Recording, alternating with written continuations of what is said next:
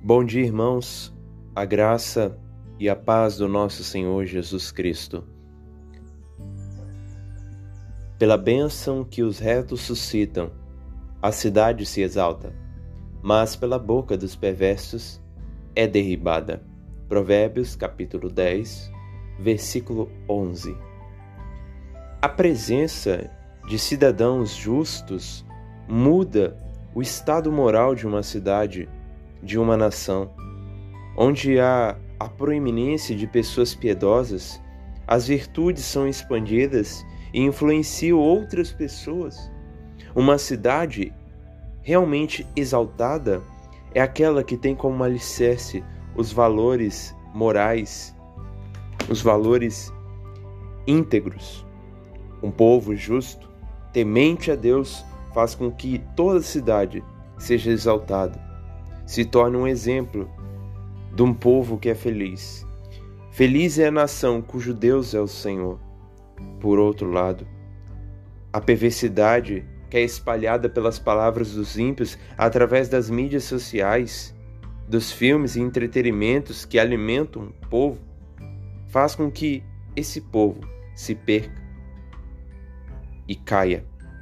Os perversos, que caminham na degradação moral, em detrimento dos valores aprovados por Deus, influenciarão a outros e farão com que todos sejam exemplos de uma nação que tropeçou, de uma nação caída. Isso aconteceu com Israel em seu tempo. Isso tem acontecido nos nossos dias. A mesma sociedade que pode ser abençoada por Deus pela justiça dos retos é corrompida pelas maneiras dos imorais. Por isso, o mesmo verso diz: Pela boca dos perversos é cidade, que se exalta pela benção dos retos, é derribada. Um povo que se rende à devassidão e à iniquidade caminha para uma ruína coletiva.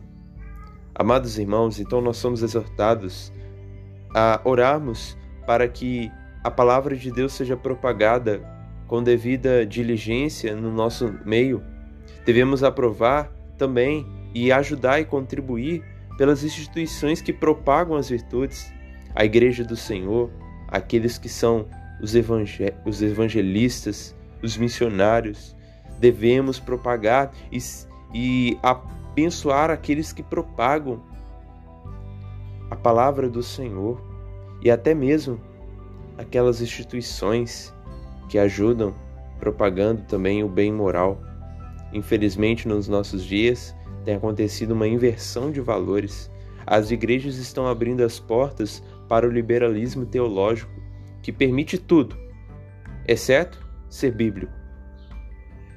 Infelizmente, isso tem corrompido nossa nação. As escolas também já se renderam a uma cultura perversa, a uma a mais variadas ideologias que são imorais, antinaturais. E o que devemos fazer? Propagar o bem, propagar as virtudes. Irmãos, e não existe instrumento mais poderoso do que a palavra de Deus. Então, que essa palavra possa nos fazer refletir sobre o estado que o nosso país tem vivido. Hoje, aqueles que querem propagar o bem são cancelados, né? A cultura do cancelamento.